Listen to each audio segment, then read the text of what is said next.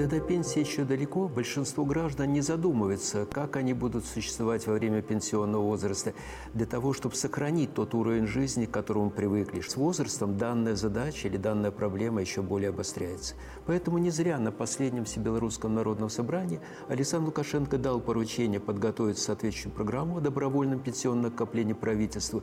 И не прошло и полгода, как соответствующий указ был подписан. Ну, во-первых, это принципиальный момент, то, что решение принимать или не принимать в этой программе несет полностью самостоятельно рядовой гражданин. В свою очередь, наниматель обязан будет субсидиарно соответствовать или вносить свой вклад пенсионное накопление этого гражданина на его личный счет – Другое дело, что гражданин может эту сумму накапливать от 1 до 10%, а накопление или отчисление нанимателя составляет до 3%. Эти начисления не облагаются подоходным налогом. Компенсация идет выплаты в течение 5 или 10 лет после выхода гражданина на пенсию. Решение 5 или 10 лет опять-таки принимает на себя полностью сам гражданин.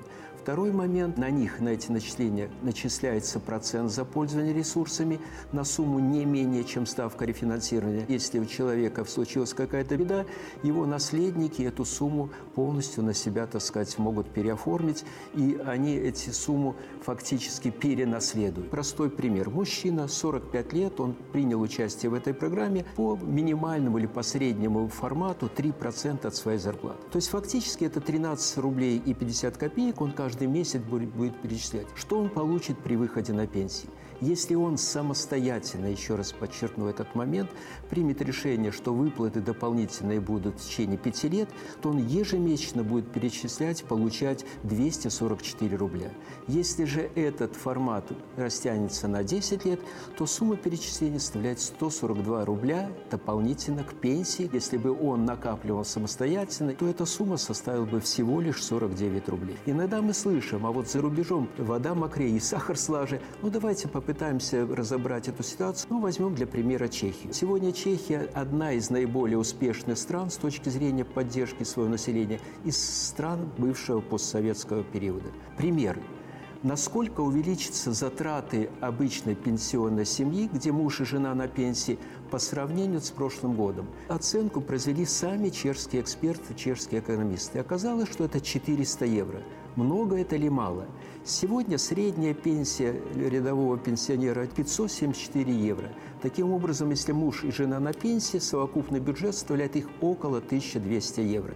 То есть фактически треть от этой суммы для того, чтобы сохранить уровень жизни свой прошлого года, они, пенсионеры, должны найти где-то компенсацию или дополнительно к своим заработкам или к своему, так сказать, пенсионному обеспечению.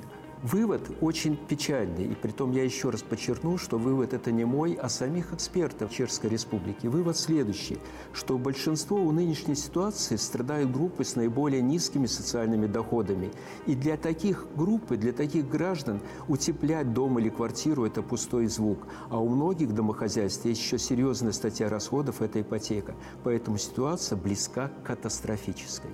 Возьмем еще один пример, если этого недостаточно. Помним, еще месяц назад вышли правительство Швейцарии с законодательной инициативой наказывать, притом наказывать конкретным уголовным сроком до трех лет и штрафами десятки тысяч евро тех граждан, которые поддерживают температуру выше 19 градусов по Цельсию. В частности, министр охраны окружающей среды вышла с предложением, чтобы семейные пары принимали душ совместно для того, чтобы экономить. Но мне кажется, данная инициатива инициатива уместна скорее для определенной категории молодоженов. Для более пожилых возраст это уже, так сказать, процедура становится менее комфортной. Тут, тут есть еще одна интрига.